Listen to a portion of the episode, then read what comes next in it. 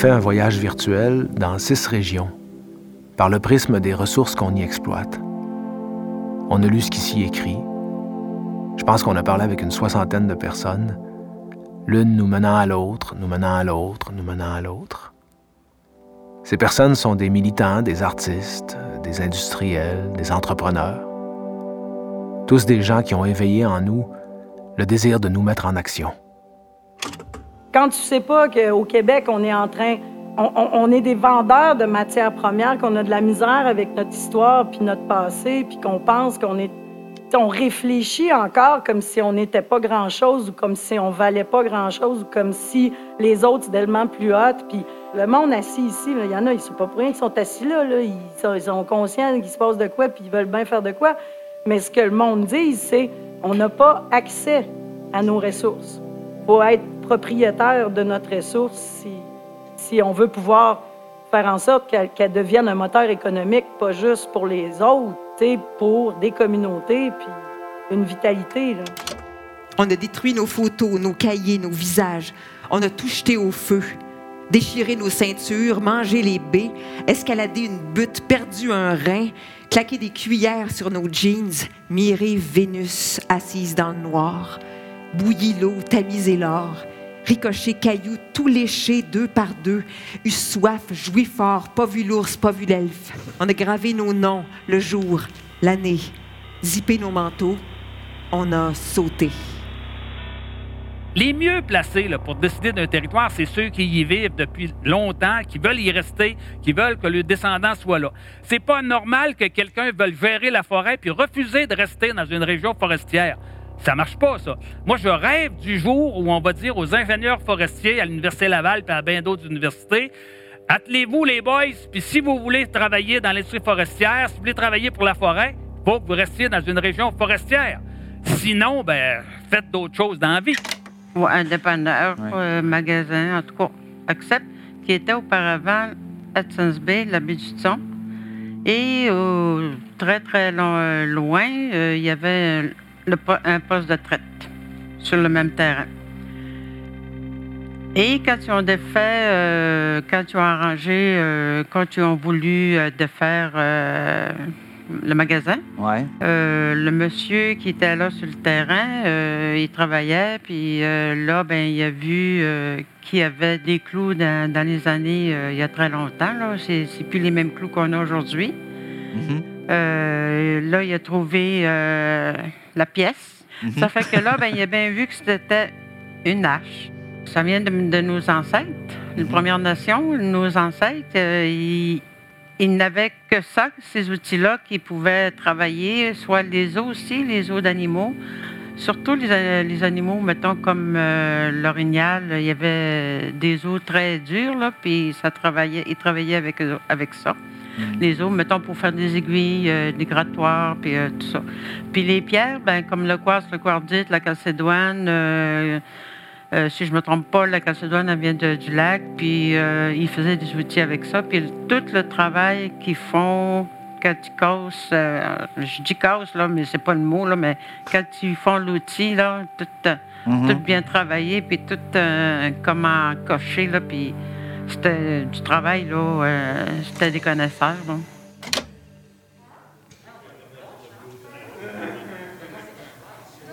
Ce sont des histoires sur des territoires, qui prennent leur source dans le Nutchimit des Inuits dans le Nitaskinan des Atikamekw et qui se perpétuent jusqu'à aujourd'hui, et qui posent la question de comment on cohabite. Comment cohabitent les volontés politiques, économiques, avec la culture extractiviste, avec les désirs d'autonomie alimentaire, ou la volonté de prendre part à échelle humaine à cette nature, en la rêvant, en y écrivant. Et on se rend compte qu'il y a plein de choses qui traversent les différents territoires, qui traversent les barrières géographiques ou psychologiques. Plein de démarches qui sont sans pancarte ou sans peinture sur le torse. Parce que souvent, habiter, c'est prendre position. Une étiquette qui m'agace beaucoup, par contre, c'est écriture des régions ou écrivaine régionale comme si ce n'était pas tout à fait une réussite, comme si le rayonnement de mon écriture ne pouvait se contenter de ne porter qu'au-delà des collines du haut pays. On y sent quelque chose de réducteur quand c'est évoqué. Est-ce que cette impression découle de nos propres complexes ou du ton de celui ou celle qui choisit de dire écrivaine régionale? À choisir, je préfère autrice de la région plutôt qu'autrice régionale. J'ai eu l'opportunité justement d'aller à la pêche au flétan avec euh, un, pêcheur avec qui euh, j'entretiens vraiment euh, des liens très proches sur les pêches qui sont éco-responsables. Donc, ce pêcheur-là fait partie de cette jeune génération de pêcheurs-là qui sont vraiment pour des pêches qui serviraient aux communautés. Donc, on est parti à la pêche au flétan. Il m'a invité parce que je trouve ça important d'avoir l'expérience d'un métier. Tu sais, je veux dire, on parlera jamais d'autonomie si on ne sait pas euh, ce qui se cache derrière le travail de chacun aussi. Ça aide à essayer de comprendre pour répondre à la question es-tu prêt à payer le prix de ce poisson-là? Vas-y à la pêche au flétan. Donc, on est rentré au quai avec euh, l'équivalent de 3000 livres, euh, en trois jours. Moi, j'étais allée sur 1200 livres de, retour. C'est quand même énorme, ça fait beaucoup de, poissons. Je voyais tout ce poisson-là au mois de fin septembre qui aurait pu servir à nourrir tout Rimouski puis euh, ses environs pour tout l'hiver. Mais il n'y a personne au quai, il n'y a personne qui est au courant. Ça part dans des camions, puis c'est vendu, puis on ne le revoit plus. puis euh, j'ai pété une coche. fait que j'ai acheté 1200 livres de flétan, moi tout seul. En me disant, ben sacrement, s'il n'y a pas personne qui est capable de ramasser ce poisson-là, de le redistribuer, je le sais que tout le monde va aller acheter du poisson tout l'hiver dans les épiceries, puis eux autres sont pas organisés pour réceptionner nos, ressources puis nos poissons. C'est clair, là, tu vas aller au Costco, puis euh, au Walmart, puis même les, des, Richelieu, des métros qui fassent des, efforts, là, parce que là, c'est assez, on, a assez, on a assez parlé. Il n'y a pas personne qui peut être contre l'idée de dire, ah, d'accord, nous pêchons du poisson, nous allons nourrir euh, nos, notre peuple avec ce poisson-là, qui lui-même répond aussi la condition environnementale qui fait que tout voyage bien trop, puis que, tu sais, on pollue, puis que ça n'a plus de bon sens.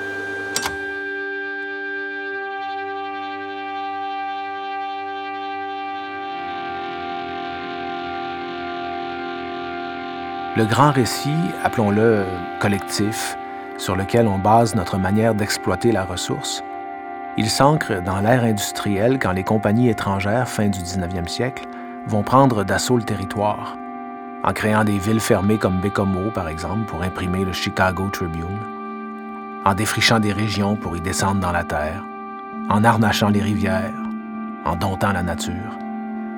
Et ce développement-là va se poursuivre, puis dans les années 50-60, on va devenir maître chez nous. On va prendre le pouvoir, mais sans vraiment changer la manière. Et aujourd'hui, ben, on se retrouve à la jonction de l'ancien et du nouveau monde dans une économie qui s'est mondialisée les pêches en Gaspésie, c'est comme indissociable de la région. Hein. Même si aujourd'hui, on, emploie davantage le terme cultiver la mer. On emploie depuis 15-20 ans parce que la façon de prélever la ressource a beaucoup changé, ça a beaucoup évolué. Ben, après la Deuxième Guerre mondiale, la pêche va devenir vraiment une industrie. Euh, c'est plus le même type de pêche qu'on faisait auparavant. Puis au fil des années 60-70, ben là, c'est des dragueurs qui vont arriver, des chalutiers qui vont ratisser euh, les, fonds marins et qui vont expliquer en bonne partie l'épuisement des stocks. Alors, la ressource a été, euh, été vraiment là, surexploitée. La pêche a vraiment conditionné le développement de la Gaspésie. Et je dirais que ça a même contribué à conditionner le mode de vie des gens. De pêcheurs saisonniers qui arrivent à, chaque année à Gaspésie à partir des années 1650 il passait euh, six mois par année chez nous. Il retournait en Europe à l'automne avec des, bateaux chargés de morue salée séchée à l'époque. Alors, tout le poisson euh, était transformé ici. Alors, il n'était pas transformé à l'extérieur. La matière première de la Gaspésie, le poisson, on a envoyé ça en Europe et le produit était transformé de A à Z. Si on, prend le cas des régions ressources euh, au Québec, bien, la manière dont les Québécois répondent à leurs besoins, grosso modo, c'est qu'ils vendent euh, sous euh, la forme de marchandises, c'est-à-dire des ressources. Une ressource, c'est une marchandise. Donc, c'est une forme marchandisée d'éléments naturels. Pouvez-vous nous parler de ce combat pour la, rivière Ashwap-Mouchouane? Ben, disons tout d'abord que c'était un tournant dans la région parce que c'était le premier grand projet qui a été contesté, puis qu'il y a des gens qui ont dit c'est assez, là, on va arrêter de se faire runner par le bout du nez. Euh, puis comment ça nous a été présenté, c'est qu'Hydro-Québec, avec le siège social de Montréal, est arrivé dans la région en nous disant vous avez le choix soit que vous allez préférer deux barrages ou trois barrages. C'est-à-dire que finalement, c'est qu'on nous faisait le cadeau de choisir entre deux ou trois. Et très rapidement, moi puis d'autres, on a décidé que non, il allait avoir un troisième choix. Et le troisième choix, c'était qu'il n'y ait pas de barrage, pas tout. Pourquoi? Parce que c'était un territoire historique au niveau des Amérindiens, c'était la voie la plus rapide pour se rendre vers la baie du Thon. Euh, c'était aussi, euh, pour la Wananif, la rivière la plus importante. Puis c'était un magnifique paysage et on se disait, ça n'a pas de bon sens, on ne laissera pas passer ça. Et on a mobilisé un paquet de monde, puis on a réussi à tenir tête à Hydro-Québec.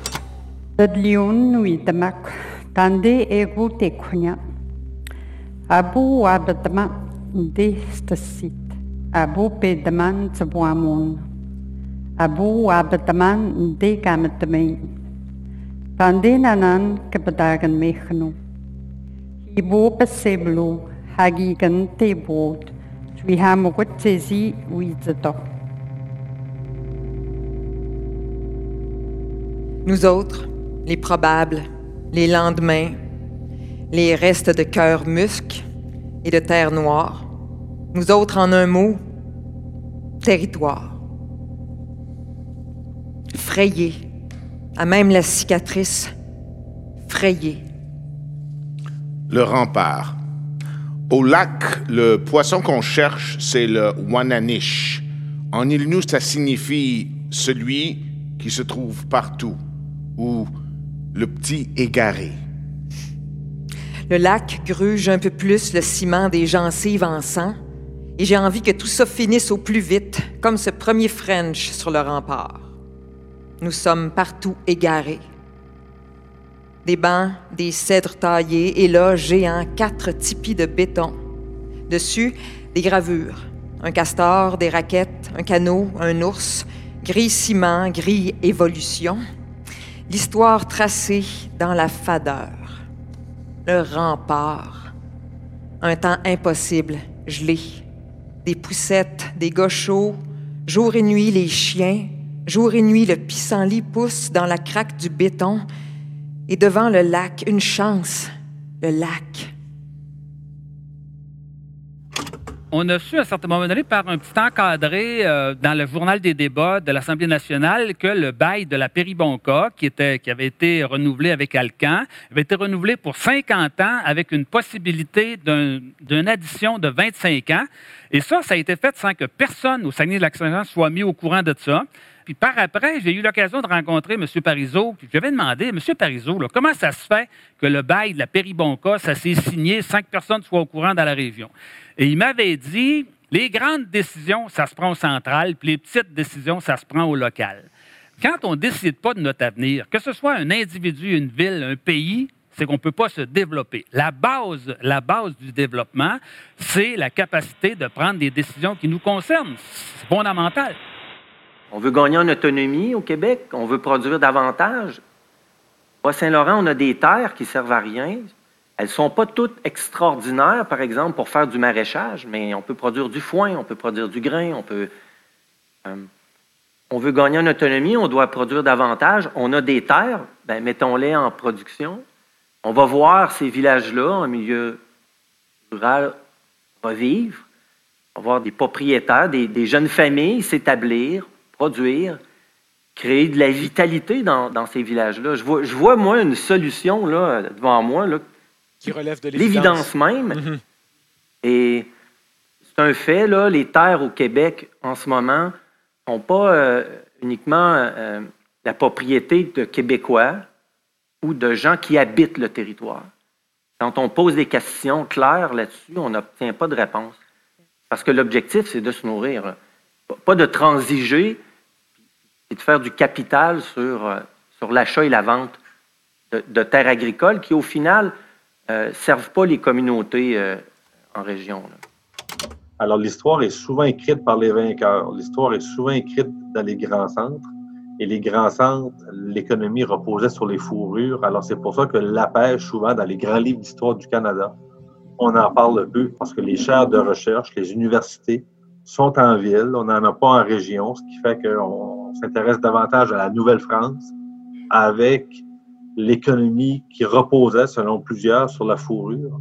Alors qu'il faut nuancer vraiment, vraiment beaucoup ça. Il y a des bons livres d'histoire qui se sont faits récemment où est-ce qu'on dit justement que, la pêche est aussi florissante, aussi importante et rapporte autant que, la fourrure. Derrière le terme région ressources se cache quelque chose avec lequel j'arrivais mal à composer. Puis on a découvert que dans les années 60, on n'appelait pas ça des ressources naturelles, mais des richesses naturelles. Je ne sais pas dans quelle séance extraordinaire on a changé ça. Ce serait des richesses naturelles au niveau symbolique, mais des ressources naturelles au niveau économique. Pour moi, c'est comme une permission à toutes nous siphonner, tu.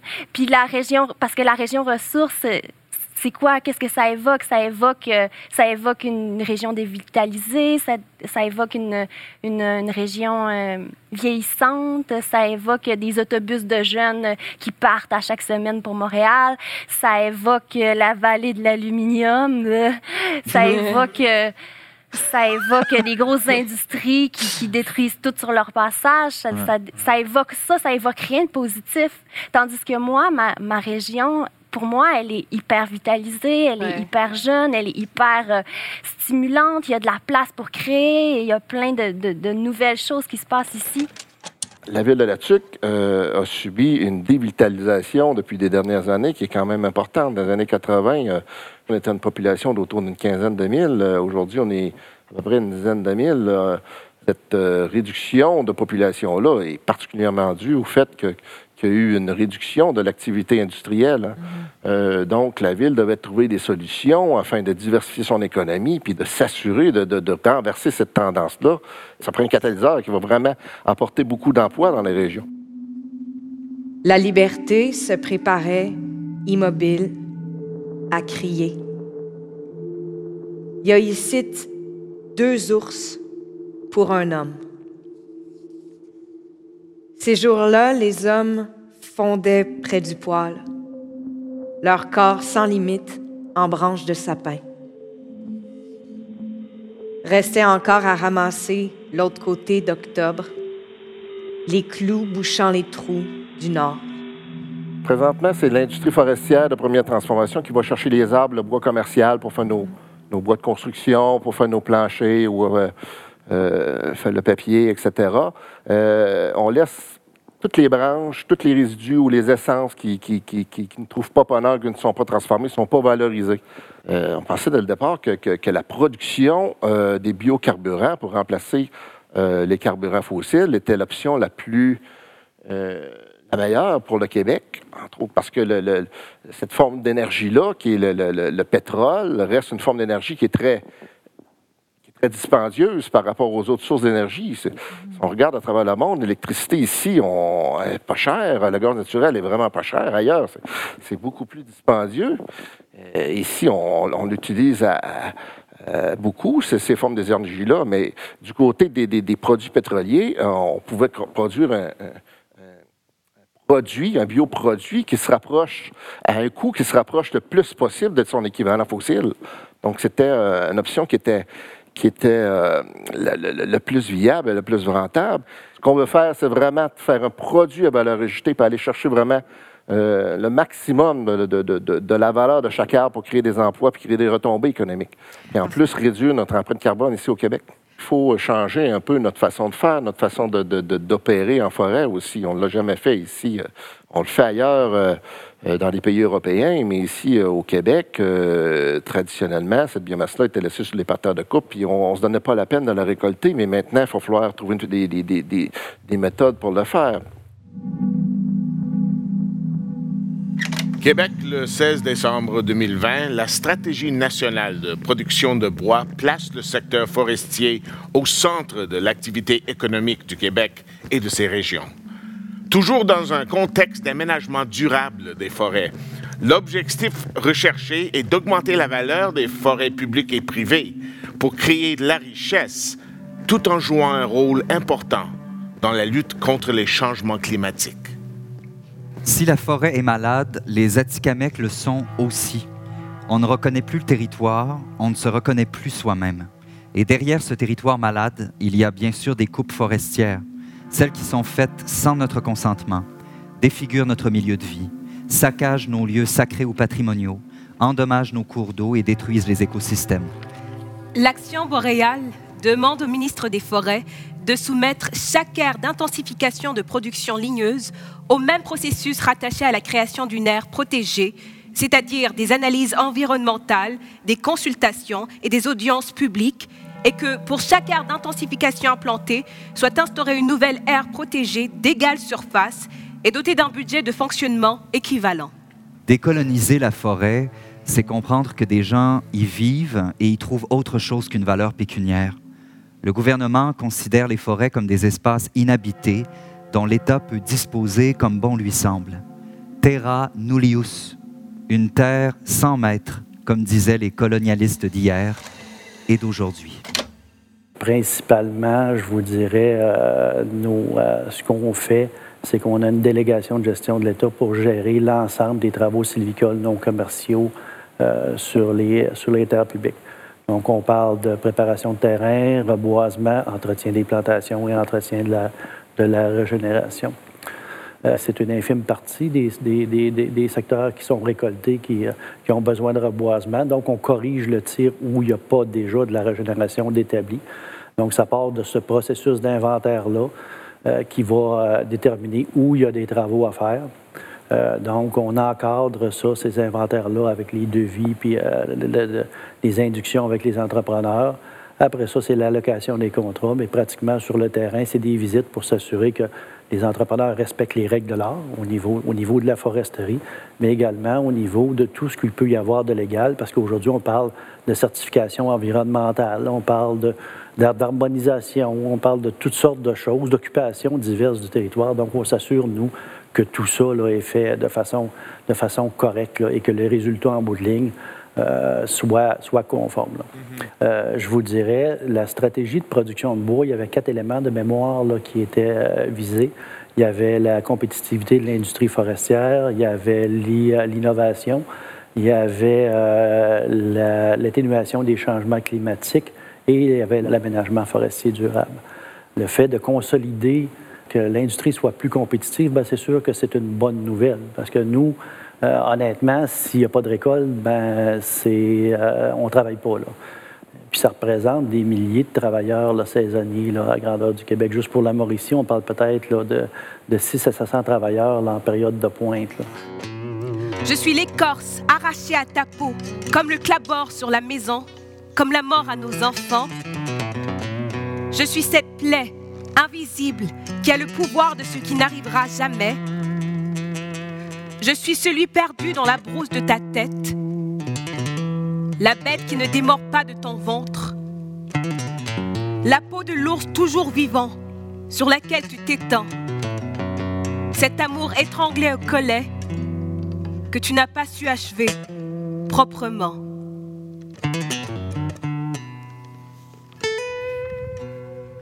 Ça voudrait dire quoi mieux se développer?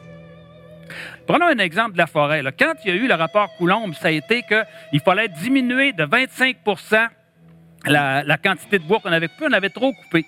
Puis durant ces audiences-là, moi, j'étais préfet, puis j'avais dit à ce moment-là qu'on la, région, notre MRC, on voudrait gérer la forêt. là, il y a un commissaire de Québec ou de Montréal qui m'avait dit, avec un petit air un petit peu fendant, euh, Monsieur Trottier, est-ce que vous pensez que vous avez la connaissance et la compétence pour gérer ça, la forêt? Ah, oh, dit Monsieur le commissaire, moi, je ne le sais pas. Là. Dire, on ne l'a jamais fait, nous autres. Je ne sais pas si on a la connaissance ou la compétence. Mais je peux vous dire une affaire, c'est que ceux-là qui n'avaient la gestion là, à Québec, là, eux autres, c'est sûr qu'ils n'avaient ni la connaissance ni la compétence, parce que s'ils l'avaient eu, ni vous ni moi, on serait ici. Il n'y a pas reparlé de la ronde, comme on dit. Mais si on ajoute à ça que le pire dans tout ça, c'est que une des recommandations fondamentales du rapport Coulomb, ça a été de dire qu'on va diminuer la coupe de 25 parce qu'on a trop coupé. Qu'est-ce qui s'est passé? 25% des travailleurs forestiers ont perdu leur job. Ceux qui décidaient, là, les 2500 fonctionnaires à Québec qui décidaient qu'ils n'avaient ni la compétence ni la connaissance, combien est-ce qu'il y en a qui ont perdu leur job? Zéro. On est en train d'acquérir du gouvernement fédéral les installations portuaires fédérales de Bécomo. Alors, euh, Bécomo, ça fait de très nombreuses années qu'on est euh, dans ces démarches-là. Donc là, on se prépare à, s'en occuper et à les développer. C'est un, port commercial, donc sa vocation première, c'est d'accueillir des navires marchands. Alors, des navires de papier jusqu'au mois de mars dernier, il y en avait beaucoup. Il y avait à peu près 190 000 tonnes de papier qui, qui transitaient par le port de Bécomo. Euh, il y a des navires d'aluminium, il y a également des navires de d'autres marchandises qui, euh, qui, circulent au port. Mais également, le port, c'est un lieu de rencontre, c'est un lieu d'activité. Euh, les gens y vont pour pêcher, les gens y vont pour marcher, les gens y vont pour se, voir. Euh, ils vont pour apprécier la richesse du littoral, les mêmes marins, entre autres. Donc, c'est également important pour nous. Puis, ce sont des aspects qui peuvent être incompatibles, mais qui sont capables d'être euh, mis, ensemble dans une, vision qui est, cohérente puis qui est, bien encadrée. Euh, le papier, c'est une matière euh, de base qu'on retrouve partout. Puis à travers le temps, ben, les clients ont diversifié leurs attentes. Donc faire du papier, c'est plus aussi simple qu'avant. Donc ça prend, il y a plein de clients qui veulent différents types de papier. Transporté par le port, ça devient compliqué parce qu'un bateau, c'est gros. Ça demande des grosses quantités pour aller vers un seul client. Donc déjà là, les conditions de marché sont plus compliquées qu'avant. Euh, n'importe quelle usine qui produit des commodités, dans l'époque où on vit, c'est de plus en plus compliqué de satisfaire tous les clients, surtout quand tu es en région éloignée. Je pense qu'il y a de l'avenir pour Bécomo, pour la forêt, je pense que ça prend plus de petites entreprises qui vont faire des petits projets. Mais quand je dis petit, là, c'est pas petit une PME. À Bécomo, une PME, c'est gros, c'est important. Donc, je pense qu'on devrait mettre plus d'efforts à développer des projets qui sont à l'échelle humaine, qui ne dépendent pas uniquement de la grande entreprise, qui ne coûtent pas des dizaines de millions de dollars et qui nous permettraient de créer une brèche pour amener cette innovation-là que malheureusement dans la région, on n'a pas encore. Innover, c'est prendre des risques.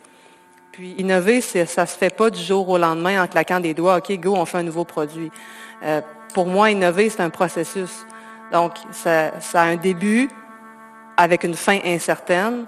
Ça se fait avec les moyens à la disposition d'une entreprise. Parfois, j'ai l'impression que c'est plus facile pour une petite entreprise d'innover que pour une grande. 63 marches nous séparaient de la plage. Pas 62 ni 64. Je le sais parce que c'était chiant de les remonter quand tu oubliais ton seau et ta pelle en haut, ou que l'envie d'aller aux toilettes te prenait juste en arrivant en bas. La seule chose à faire pour s'occuper durant la remontée, c'était de les compter, les 63 marches. Les pires, c'était les numéros 45 à 61. Les deux dernières étaient légères. On voyait réapparaître le boisé devant en signe de victoire. On y était. Pourtant, quand on descendait les 63 marches avec la vue des vagues et la gravité aidant, on ne voyait pas leur nombre. Elles disparaissaient sous nos pas parce qu'on avait l'immensité sous nos yeux. C'est elles qui prenaient toute la place. C'est plus facile quand on voit au loin. C'est plus dur lorsqu'on tourne le dos à ce qui nous entoure. Quand quelqu'un, généralement, perd son emploi dans la région, souvent, il va quitter. Il ne va pas rester. L'indice de taux de chômage est très bas sur la Côte-Nord à cause de ça. Les gens, ils restent pas. Ils perdent leur emploi, ils s'en vont en grand centre parce qu'il y en a de la job en grand centre. Donc, la pénurie est aggravée par une crise démographique chez nous. C'est sûr qu'il y a beaucoup de ponts qui se bâtissent entre les communautés euh, de la Manicouagan, puis de Pessamit, puis ça, il faut vraiment continuer à, travailler là-dessus. Mais ça n'empêche pas que, je pense que les nouveaux arrivants, pour nous, ça viendrait contribuer à diversifier notre communauté. Mais moi, je pense que les régions sont toutes indiquées pour accueillir des nouveaux arrivants. Puis, je pense même que le gouvernement du Québec devrait mettre en place des stratégies beaucoup plus fortes pour les amener en région, puisqu'en ce moment, c'est très pauvre. Là. Il n'y a, pas vraiment de stratégie gouvernementale de régionalisation de l'immigration, puis ça, ça nous fait mal. À Sainte-Méthode, petite paroisse tranquille, dans notre beau comté du lac Saint-Jean, loin du tapage de nos grandes villes, vivaient heureux quelques cent habitants La terre était leur appui, leur soutien. À leurs fils, ils devaient léguer leurs biens. Mais le barrage de la décharge va leur enlever leur espoir de demain. Le lac Saint-Jean, gonflé par son écluse, déborde l'eau qu'il ne peut contenir. Et le trop-plein que ses bornes refusent revient chez nous et veut tout envahir. Adieu les jours de paix et de bonheur, il faut aller chercher refuge ailleurs. Plus de culture, la vie est dure, on nous enlève même tous nos labeurs. Dans le fond, moi, j'habite juste à trois minutes de ma pêche. Fait que, ça fait longtemps que je connais mon, mon- mon petit coin. Fait que c'est ça. Fait qu'on on mange vers 6 heures, puis après ça, on finit notre train-train, on, la- on, on monte nos 235 casiers. Puis un coup qui s'est terminé, ben là, on, on puis on nous arrose les homards jusqu'à l'arrivée du quai. Ensuite de ça, OK, ben là, on débarque notre, notre homard. Moi, je l'embarque dans mon, dans mon pick-up pour l'emporter à l'usine. Fait que ma journée n'est pas encore terminée. Il est rendu à peu près, je sais pas moi, à 11h30 midi. Fait que j'envoie euh, j'envoie ça à l'usine. Eux autres débarquent ça. Je vais chercher euh, mes pesées. Euh, je prends mon macro pour le lendemain. Je retourne au quai. Et euh, je dépose mon macro. Je prépare tout, tout, tout en évidence pour être prêt, euh, bing bang, la journée suivante. ça ressemble à peu près à ça. Mais c'est 7 jours sur 7 tout le temps. Et, et ce métier-là demande une passion. euh, et avec les, nou- les- les nouvelles, euh, euh, les nouvelles perspectives aujourd'hui en agriculture, là, de- de- d'agro-business, d'endettement, la, la performance à tout prix, en tout cas dans plusieurs secteurs euh, agricoles, je pense que tout ça peut devenir extrêmement, extrêmement difficile à vivre. Moi, j'ai créé quelque chose de zéro.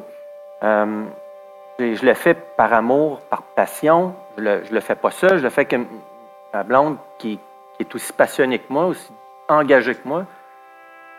Il y a des moments où c'est difficile, mais il y a des moments où, quand c'est bien difficile, euh, on fonce. Là, euh, euh, je ne sais pas quoi, quoi leur dire, euh, parce que j'en ai croisé là, des gens en détresse, là, puis je ne sais pas honnêtement par quel bout euh, prendre euh, tout ça. C'est assez complexe. euh, c'est très complexe. hein.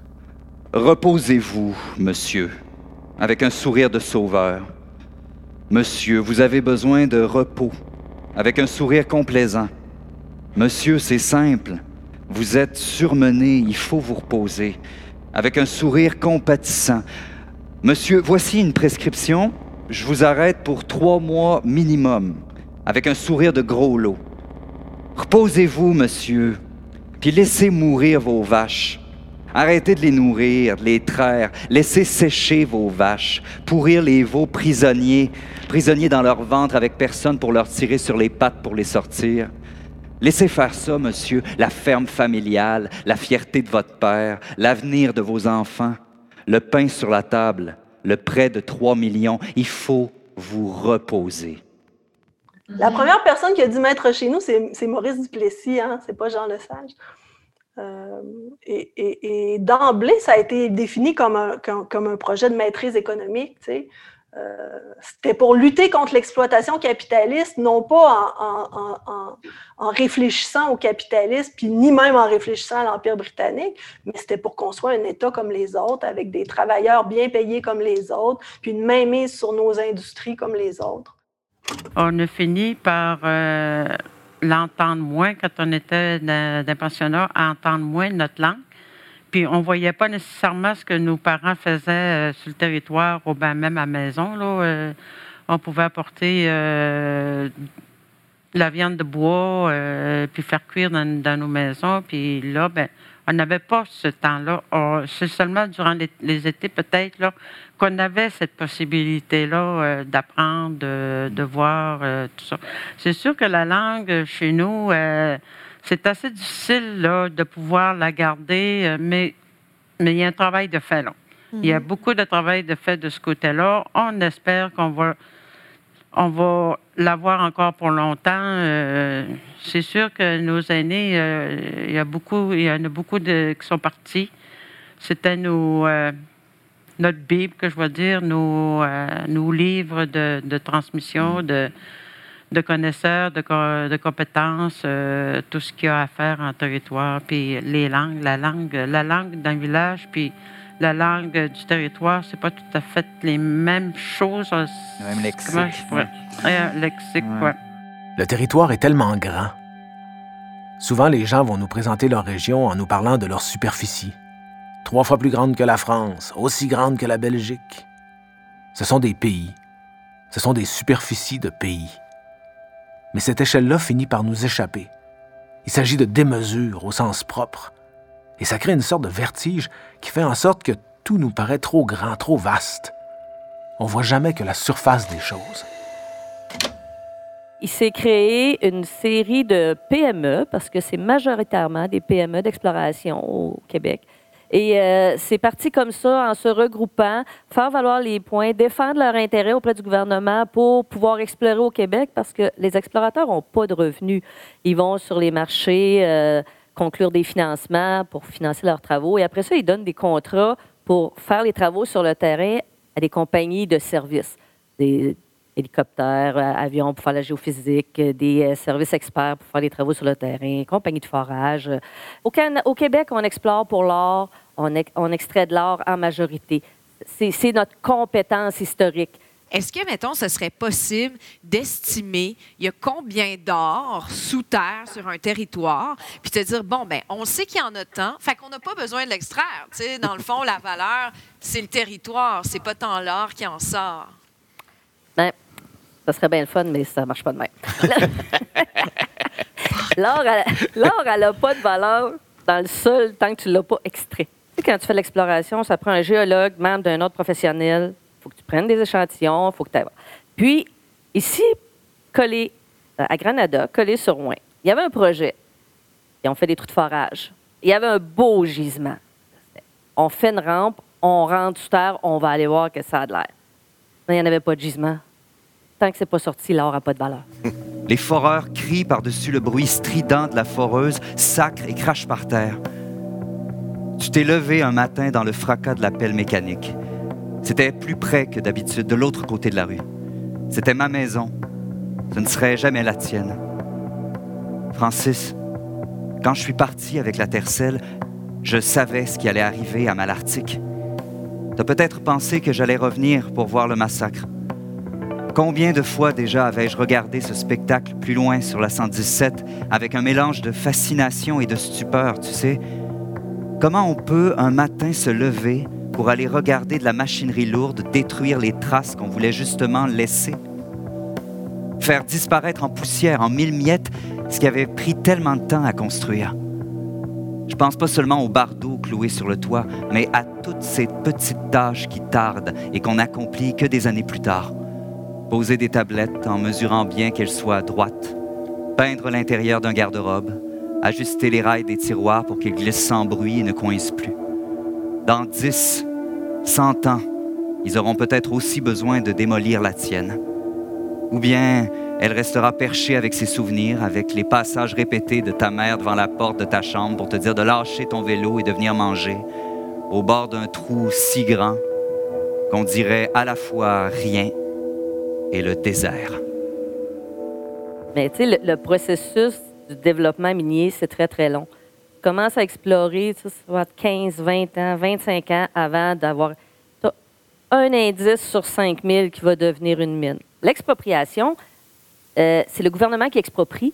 Et puis, dans la loi, tu dois t'entendre avec le propriétaire privé, une entente gré à gré, et tu ne peux pas exproprier à l'étape d'exploration. C'est quand tu vas être rendu à l'étape de production, euh, si tu as besoin de faire l'expropriation, mais c'est le gouvernement qui exproprie, c'est pas les compagnies. Bon, fait que là, bon, ben, l'arsenic, faut pas s'imaginer nécessairement que ça sort des cheminées. hein. Ça peut arriver de toutes sortes de façons. Quand que ça arrive en concentré à la fonderie, là, bon, ben, je- j'ouvre, mettons, mon wagon, là, bon, ben, là, il y a du concentré, là, j'ouvre le, le, le, le- peuvent, le- le- le top de ça, là, bon, ben, là, le vent peut pogner là-dedans, il y a de la poussière, l'arsenic est dans la roche, puis là, bon, ben, ça s'en vient des ruelles, dans le quartier, whatever. Avant, bon, ben, les, tests auraient été faits au début des années 2000 sur la population par la santé publique. euh, dans les urines des enfants. Puis, bon, ben, ce serait pas un bon marqueur, les urines. Et puis là, bon, ben, euh, là, quelques années, là, deux, trois ans, bon, ben, il l'aurait fait avec les ongles, qui serait un meilleur marqueur. Et là, bon, ben, là, ça dépasserait là, de beaucoup chez certains euh, la norme. Puis là, bon, ben, c'est là, là, que ça, ça, ça, ça a pété cette affaire-là. Essentiellement, on se rend compte qu'il y a des intérêts extractivistes qui sont présents en Abitibi-Témiscamingue et qui n'ont pas vraiment d'intérêt de développement. Alors, il s'installe ici un esprit de développement régional. Le besoin de euh, se développer ensemble va s'articuler justement, encore une fois, dans les années 60. Et si on se remet dans le contexte, en 1966, le métro de Montréal ouvre. Il y a des millions de dollars qui sont placés euh, dans le développement d'Expo 67 et euh, nous, ben, il n'y a pas de route asphaltée pour se rendre dans notre région. Et les gens vont se rassembler ensemble ils vont se dire, nous, on est tannés de se faire exploiter nos ressources sans avoir rien en retour. Et on reprend un petit peu cet esprit-là de coopérative des années 60. Et c'est peut-être là où il y a un lien à faire finalement avec les vagues, de dire il faut qu'on travaille ensemble. Et c'est la création du, euh, CERNA, qui était finalement un conseil de développement économique. Euh, ce projet-là, donc de concertation économique, va se transformer, va devenir le CRDAT, Conseil régional de développement de l'Abitibi-Témiscamingue, dans les années 70.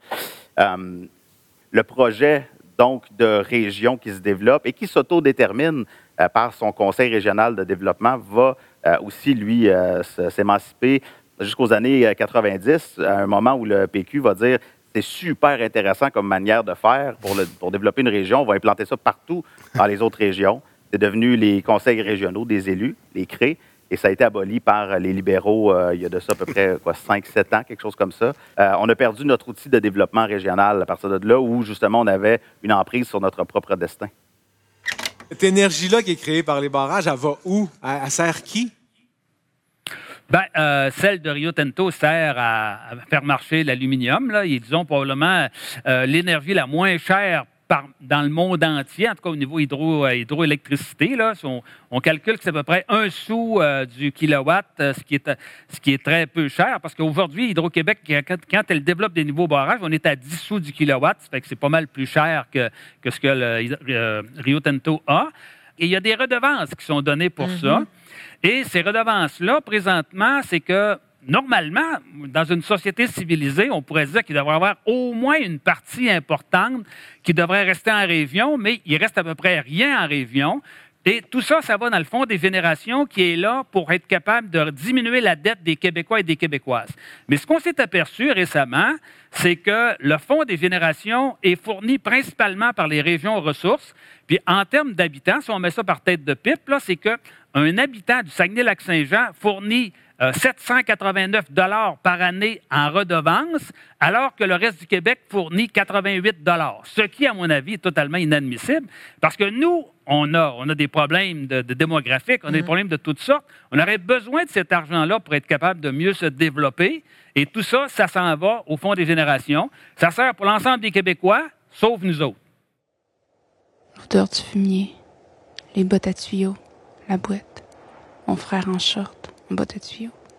Ses petites mains, ses mains qui dorment, mon frère endormi, le vent qui dort, les feuilles à off, le vent, les feuilles, le son des pylônes, les petites fraises sucrées, les fraises cachées dans le sucre, les doigts croches de mamie, les slices de mamie, les bleus de mamie, les seins de ma mère.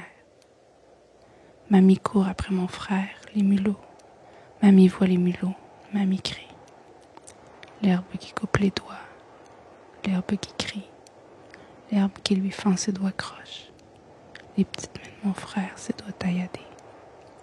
Mamie les joues pleines de cerises sauvages, mamie les doigts tachés de cerises sauvages, mamie aveugle, mamie qui chante, l'odeur de mamie, l'odeur des slices, l'odeur du fumier, l'odeur du varech, l'usine à papier, son odeur l'odeur du fumier, l'odeur du fumier mélangé à la paille, l'odeur du fumier. Les boadronadak dedi kwashpian, ne denodzamet de sinat. Hahish Abu abmak ilnu. Ip metzat ntakotak. Hahish abu pedok tewegan 담배 에고 나난 일롯 иднот кэсэлдэмэт тидаммэу тумыстыгымо мухуахыигну нузымэт танди нанан мыстыгут кандоузыт нетоузиам нэпумэгэн си нэнегадэлдэн нолуичнэн нэнудэнэн нэнуделэлан эхш